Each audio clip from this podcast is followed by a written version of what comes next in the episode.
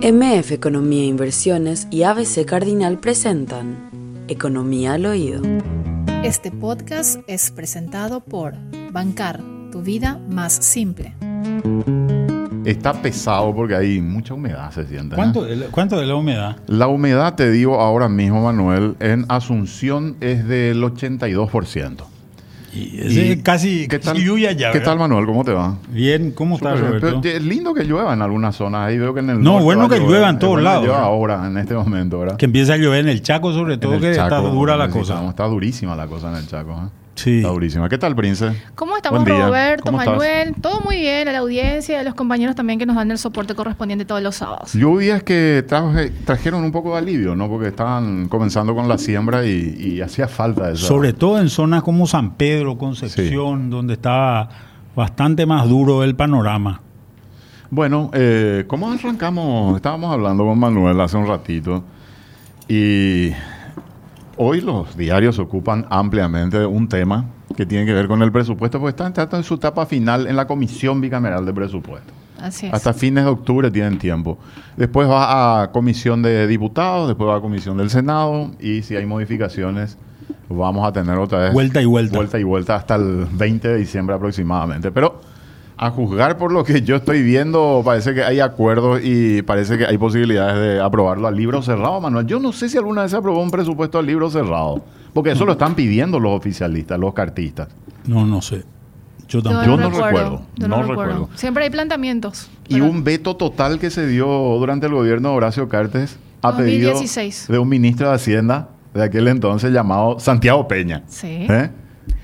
Tal Santiago Peña. Un tal Santiago Por Peña. el que- mismo motivo Sí, de lo que se eh, está lo planteando hoy. hoy ABC. eh, eh, es que se plantearon y se aprobaron muchos aumentos salariales, docentes, no sé, Ministerio de Salud para médicos. Bueno, y en aquel momento dijeron, no, no, no, no hay capacidad del Estado para, para pagar Eso estas fue en el año 2016. 2016 para el presupuesto del 2017. Acá estamos viendo la publicación de ABC, las contradicciones de Santiago Peña, dice el título. Manuel. Bueno, mira, en, realidad la explicación de Santiago Peña fue recuperar el valor del salario real de los, de los diputados y senadores. Eh, ese es un salario político. Ah, Hay que convenir esto, ¿verdad? Es un salario político porque no tiene nada que ver con la productividad de cada uno de ellos. ¿Cuánto debe trabajar un, un diputado o senador en promedio, digo? Creo que tienen una sesión y una reunión de Y comisión. ahora tienen los miércoles, adelantaron a miércoles todas las sesiones para tener ya libre a partir del jueves, porque vos te vas al Congreso y son muy pocos los legisladores que realmente se dedican. Te dicen que tienen que ir a hacer tareas parlamentarias en sus respectivos, en sus por respectivas eso- comunidades. Vos decís cuánto tiempo le dedican a esto y posiblemente sea 10 horas semanales. Días más de lo que le va a dedicar así. a Y ponerle 10 horas semanales. 10 horas semanales son 40 horas al mes, más o menos. Un trabajador promedio trabaja 44 horas al mes. ¿Al mes o por semana? Al- a la semana, perdón. 48. A la semana para poder percibir salario mínimo. Ujú. Para poder eh, recibir 2.658.000, creo que algo así, ¿verdad? Es el salario mínimo hoy. Esta gente con 40 al mes, más otros beneficios que tienen, el tema de que te jubilan 10 años y una serie de cosas más Muchísimos beneficios. que tienen, eh, su salario por hora es 800 mil guaraníes. No es un salario chico, ¿verdad? 800 mil guaraníes la hora, no sé cuánta gente gana. Creo que eso, está, eso son 110, 120 dólares. Creo que eso te cobra un abogado caro hoy en, en el, eh, un estudio consulta. jurídico caro, ¿verdad? Eh, te cobra, te cobra ese, eh, ese tipo de... Y le cobra a empresas multinacionales, ¿verdad? No es que... Entonces, el, el- salario es bueno y es un salario políticamente determinado, ¿verdad? Yo no creo que haya que buscar valores de salarios reales detrás de esto, ¿verdad? Y de última, a mí lo que me parece es, yo quiero saber por qué Santiago Peña sale a decir esto. Y creo que ahí está más el tema donde tenemos que entrar a mirar. Y acá hay una cosa que es muy importante. El primer tema es, normalmente los parlamentarios se auto suben el sueldo. esta es la primera vez que viene un pedido del Ejecutivo para que, A través de una adenda. de una adenda al presupuesto, para que se le suba el sueldo. Con lo cual, no se queman los parlamentarios, se quema el Ejecutivo, ¿verdad? Porque todas las puteadas, los ojos van a mirar. Y, la, y acá hay dos preguntas más después, ¿verdad? ¿A cambio de qué? ¿Qué es lo que se negoció? ¿Qué es lo que se negoció por un lado o qué es lo que se le forzó a hacer a Santiago Peña? ¿verdad? Si hay algo que se negoció, vamos a ver qué es lo que se negoció. Creo que en, en- en- en En los, unos días más. en los próximos días o semanas. ¿verdad? Vamos a ver. Eh, esto que decías, que se, se habla de. Se habla de, de aprobación al libro cerrado. Si es que eso existe, obviamente este era el, este era el, La moneda de cambio, por denominar. la moneda de cambio, ¿verdad? Si es que no vemos nada, a mí ahí realmente me preocupa el tema. ¿Por qué me preocupa el tema? Porque quiere decir que le están haciendo arrodillarse al presidente de la República y a 70 días del inicio de su mandato. O sea, muy poco tiempo ha pasado y podría haber un deterioro de, de- de- del poder del presidente de la República, lo cual no es bueno para nadie, ¿verdad? No es bueno para nosotros, no es bueno para nadie que el presidente pierda tan rápido eh, eh, su poder. De hecho, hay muchas expectativas alrededor de, de ese tipo de cosas con el sistema electoral que se tiene hoy, que ha hecho que, que no hayan partidos políticos acá en el medio, sino las discusiones sean todas individuales. Y Si bien se presenta un se presenta un partido colorado todavía eh, unido, eh, permeado por escándalos sexuales y compañías también en el medio, ¿verdad? que también fueron noticias durante, durante todo este tiempo, pero bueno, creo que esta situación compleja que, que se, va, que se va dando y el deterioro de- de- del poder, los problemas que puede tener el, eh, el presidente son preocupantes porque con qué fuerza se puede encarar la solución de temas que donde se necesita poder para, para, para implementar. Hasta ahora no hubo proyectos o sí ya hay, Manuel. Yo, de lo que estuve mirando, no hay proyectos de reformas de las profundas que necesitamos sobre los temas más calientes que tenemos. Me parece que no hubo ningún proyecto hasta ahora, ¿eh? excepto esta fusión del ministerio y qué sé yo, llamarlo economía.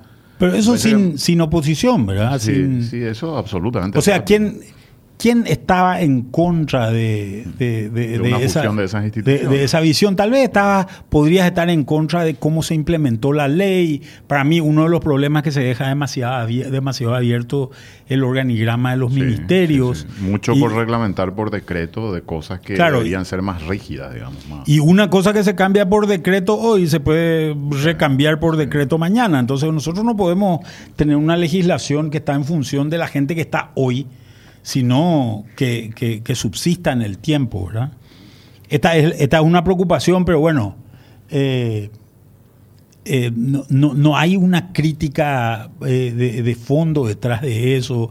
Vamos a ver los resultados que tienen estos, estos proyectos de ley. En teoría se habló mucho de que el proyecto de la ENIT va a generar más ingresos. Esperemos que así sea, porque eso sería, sería positivo. Se habla de que ambos proyectos, el de economía y el de la ENIT, van a reducir costos y esperemos también que eso, que, que eso ocurra, ¿verdad? Aunque eh, eh, parecería ser que es complicada esa situación. Pero después eh, planteamientos de leyes, de, de leyes relativamente simples con, con poca y ninguna oposición.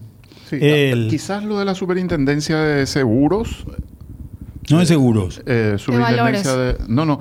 De el pensiones. De pensiones. La superintendencia de pensiones eh, sea la que más este, ruido ha generado. Pero es un proyecto que hace rato se viene discutiendo. O sea, Es un proyecto que se viene discutiendo hace muchos años. Cuando yo sea, estaba en el ministerio ya se hablaba de eso. y no se ha avanzado. O sea, No, es que, es que empezaron a chocar con los jubilados, ¿verdad?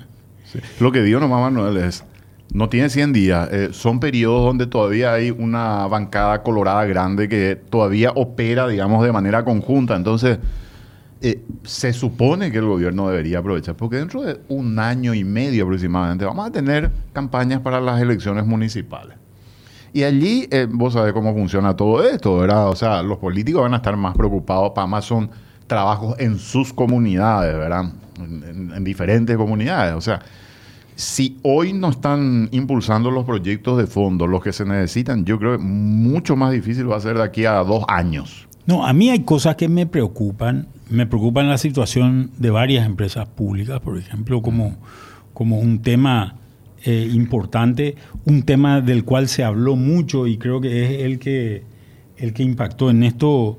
Eh, fue el tema este de la deuda, esta pendiente que quedó de los 600 millones. Y esta ley que se aprobó en estos días, Sí. la de superpoderes que le decimos nosotros. Sí, parecería ser que ahí hay una, un viso de solución en función de una emisión de, de- de deuda para el año que viene. Eh, no hay nada de la caja fiscal. Y eso sí es algo preocupante. No hay nada del IPS. Eh, no hay nada, no, no hay nada del IPS. Bueno, el IPS, el IPS, Roberto, tiene problemas serios en el área de salud. No tanto en el área de pensiones, más bien en el área de salud es donde está, donde está al límite de su presupuesto. Después hay otro problema serio también en este, eh, eh, en este tema. Vos este problema de, de, de la deuda que se generó, esa deuda se generó por un lado por, por obras públicas y por otro lado por salud. ¿Qué va a pasar cuando este ministro de salud se empiece a desesperar porque no hay medicamentos? se va a empezar a, a regenerar una deuda similar a esta, tal vez con otras condiciones, tal vez eh, estructurada. Anteriormente lo que hacía el ministro de Hacienda le decía que no, entonces el ministro de Salud usaba la ley del presupuesto con el, y, con eso hacía, hacía un llamado a concurso, una licitación para, para venta de medicamentos. Pero siempre se trataba de dar, de dar una vuelta para poder cubrir, porque la demanda de medicamentos siempre fue creciendo. Esto está pasando en Paraguay desde el año 2009. Salud y e IPS, en la misma situación, Manuel. Exactamente. Salud e IPS, Pues salud tiene el mismo problema. Entonces, ¿qué es lo que pasa cuando nosotros tomamos los dos grandes proveedores de salud de Paraguay? El problema es que no alcanza la plata. ¿Cómo vamos a resolver este problema? Es la solución de fondo que, que tenemos que empezar a pensar, ¿verdad? Y, y acá es donde, donde yo tampoco veo muchos planteamientos de, de- de cuáles son los mecanismos de solución. Por otro lado, el tema educativo. El tema educativo pues es también más, eh, no sé cómo te voy a decir, más abstracto diría yo, ¿verdad? Más abstracto, más, ¿qué es lo que puntualmente hay que hacer? Vos en salud tenés que comprar remedios, en, en, en MOPC tenés que construir rutas, puentes, eh, obras públicas en general, pero en, en educación parecería ser que hay un, un tema más, más general de formación de docentes, que es bastante más... Mira que en, en educación, eh, entre los desafíos que vos estás mencionando, Manuel, primero que hay muchos docentes que se están jubilando y se van a jubilar en los próximos Sí. años, un porcentaje altísimo. ¿Cómo los van a reemplazar? ¿Qué capacitación están recibiendo las instituciones de formación docente? Después tenés el presupuesto para solucionar los problemas de infraestructura. Y después tenés el otro desafío que es el almuerzo escolar. A ver, yo no sé qué opinión tenés vos de lo del almuerzo escolar, cómo se maneja. Yo estuve viendo vez pasada los reclamos, las exigencias son como 400 a 500 millones de dólares. O sea, No, pero y además hay otra cosa. te digo, o sea- si haces todo bien lo que acabas de decir, la gente sale mejor educada. Y hay que evaluar. Y qué- no, no, no necesariamente. ¿Cómo evaluamos eso, Manuel? No, no- no sé qué, qué sistema de evaluación estamos Pero teniendo. por eso te digo, vos reemplazaste, lo, eh, eh, salieron 40 mil maestros, metiste 40 mil maestros, eh, pa- pagaste la- eh, el, el almuerzo escolar, eh, eh, no me acuerdo qué, qué otra cosa habías dicho. Infraestructura, Eh, edificios. solucionaste, arreglaste todas las escuelas. La gente sabe más, los chicos saben más, se pasa el examen de PISA. Podemos aplazarnos como perros otra vez en el examen de PISA. Haciendo todo Haciendo eso. todo eso bien, ¿verdad? Entonces, el problema, acá es donde yo veo que el tema es un tema mucho más eh, si se quiere, subjetivo. eh, no, no- no sé qué adjetivo ponerle, ¿verdad? tal vez filosófico. Eh, generar un proceso educativo es algo complejo, no es simple. Yo creo que el ministro de Educación es muy bueno, posiblemente una de las personas más capacitadas del país para poder pensar ese tipo de cosas, pero no está atado esto a, un resultado duro o a una inversión dura, ¿verdad? Yo le decía a alguien alguna vez, vos puedes poder querer ganar la Copa Libertadores o construir un estadio, ¿verdad? El estadio empezar a construir y construís. Entrando. La Copa Libertadores es más difícil de ganar. entrando en un campo medio complicado. Y es más o menos así, no ¿verdad? Entonces, entonces nosotros podemos construir el estadio, pero eso no nos hace ganar la Copa Libertadores, ¿verdad? Y lo mismo, podemos tener las escuelas, podemos tener todos los otros, todos los otros no elementos. sabemos si se van a educar los chicos. Pero eso no quiere decir que los resultados educativos sean positivos. Y lo que nosotros necesitamos son resultados educativos positivos. Es más, podríamos hacer una evaluación de lo que vino ocurriendo en el pasado. La inversión en educación ha- se ha multiplicado de manera importante en el país, Manuel. Sí. Yo te digo, de 30 años, cuando cayó la dictadura, el, el presupuesto de educación era nada. Hoy el presupuesto de educación tiene una participación por constitución que tiene un mínimo para empezar, ¿verdad? Importante. Pero es un dinero importante que se ha eh, gastado o se ha invertido, en este caso, en educación. Pero, ¿y nuestros resultados de, de lo que vinimos haciendo? Eh, ¿Cómo los medimos? O sea, ¿dónde están lo- los datos de medición? Claro, por eso yo a mí me cuesta un poco opinar sobre este tema para decir, no es que nosotros le ponemos recursos y eso va a salir bien. Nosotros le podemos recu- poner recursos y, puede salir todo mal. ¿Y qué otras empresas te preocupan, Manuel? Porque hablaste vos de empresas públicas, pero hablamos salud, educación, problema grave, IPS, problema grave, caja fiscal, problema grave. ¿Dónde están los proyectos de solución para esto? ¿Y cómo lo vamos a financiar? Porque siempre hay que pensar cómo se financia esto, ¿no? Bueno, INC siempre es un problema, ¿verdad? Ese es un desastre, o sea... INC siempre es un problema, es una empresa que hay que, que hay que darle un corte definitivo, se le ha dado plata en repetidas ocasiones. 80 millones de dólares en el Eh. gobierno anterior, en el gobierno de, de- de la administración Cartes. Y en el gobierno anterior se siguió tirando dinero allí. Conate- cambio- eh, perdón, Copaco tenés también, Tener Copaco, que está con problemas serios financieros. claro, y que, eh, que ofrece luego un bien que nadie quiere, ¿verdad? ¿Quién quiere tener línea fija hoy, verdad? La verdad que muy poca gente. Eh, ¿Quién quiere hacer llamadas de larga distancia? Eh, directa. Y la verdad es que muy poca gente pudiendo usar montones de medios que son gratuitos hoy, ¿verdad? Eh, entonces la situación, la situación es, es compleja para, para una empresa como esta que se tenía que haber ve- vendido hace mucho. Yo recuerdo Rafael Filisola que estuvo en el programa antes, fue uno de los que marchaba al frente de un grupo de gente para que no se venda Copaco allá por el año 2000 más o menos. ¿verdad? Eran como 10.000 personas, ni uno tenía teléfono. ¿verdad? Hoy seguramente esas 10.000 personas si las haces marchar de vuelta, todos tienen teléfono celular de una compañía privada, ¿verdad?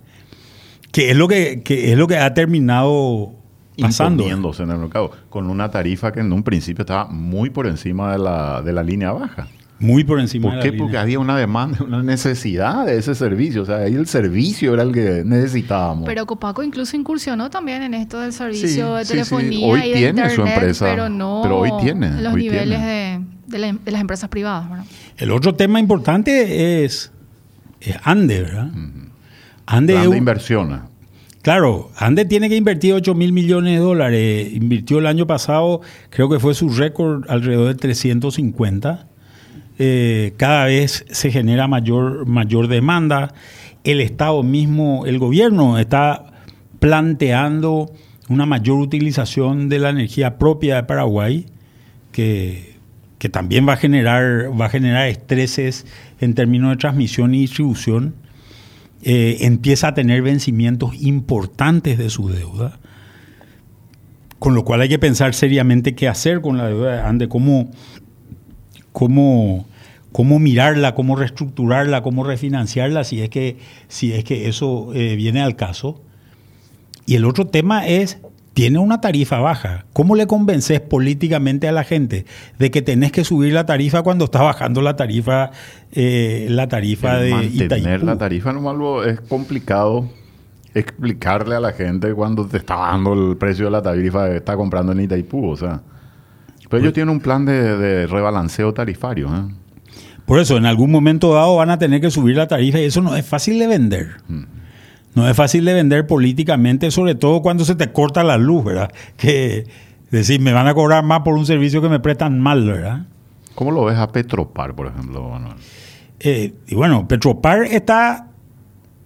Hoy Petropar es una empresa que compite a nivel de estaciones de servicio con el resto de las empresas, ¿verdad?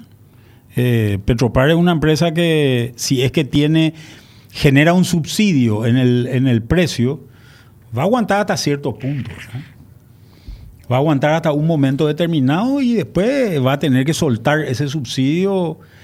Y la verdad es que nosotros, como somos tomadores absolutos de, de combustibles a nivel internacional, no podemos ni pensar siquiera en subsidiar esto, más que tal vez hacer lo mismo que hace el Banco Central con, con- con la, con el dólar, ¿verdad?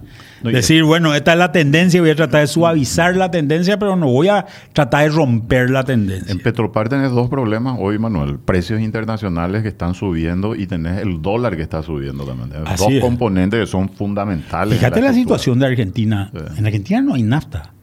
Está Hoy en Argentina no hay nafta. sí. Está con serio problema de Y, abastecimiento. y Massa no quiere aumentar los precios porque está en campaña política en Sí, este momento. pero ¿sabes por qué no tiene, tiene problemas serios de abastecimiento? Pues no hay dólares para, para importar tampoco, ¿verdad? O sea, tiene unos serios problemas. Eh, vos no podés, y Argentina es productor, ¿eh?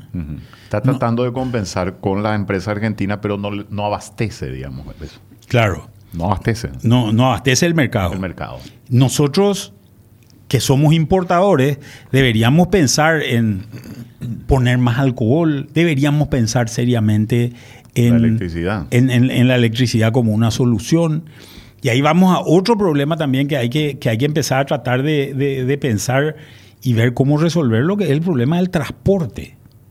Yo voy a decir algo que seguramente mucha gente se va a enojar conmigo por lo que voy a decir. Pero para mí el proyecto Metrobús era un gran proyecto. ¿Cuál es el problema? ¿Por qué era un gran yo creo también que el proyecto Metrobús era un gran proyecto. Bueno, ¿por qué era un gran proyecto? Asunción es como una mano. Este es el río Paraguay, ¿verdad? Del río Paraguay y estas son las diferentes rutas. La del medio es Eusebio Ayala. ¿Qué es lo que se iba a hacer como un sistema de metrobús en super- de, de- de metro, de subte en superficie? Y armar como una espina de pescado a partir de ahí. ¿verdad? Esa era la idea del, del metrobús. El problema con el metrobús es que no era un no era solo un metrobús.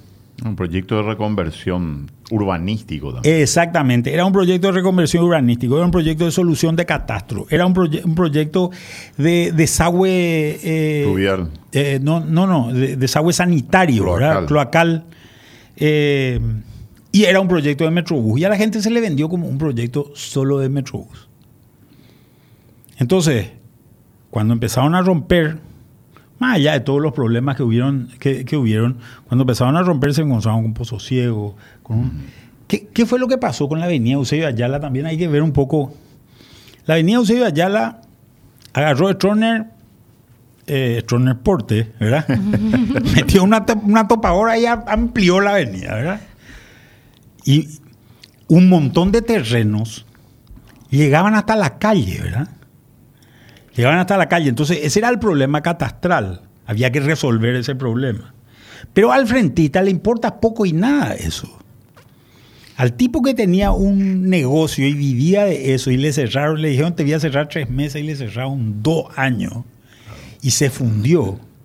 Obviamente está puteando en todos los idiomas. Yo creo que se equivocaron con la zona de inicio del Metrobús. Yo lo hubiese iniciado con la zona tras Chaco, que tiene ya una avenida más amplia y carriles solamente, no trabajar en todo ese complejo, sino que el sistema de llevarla a la gente funcione.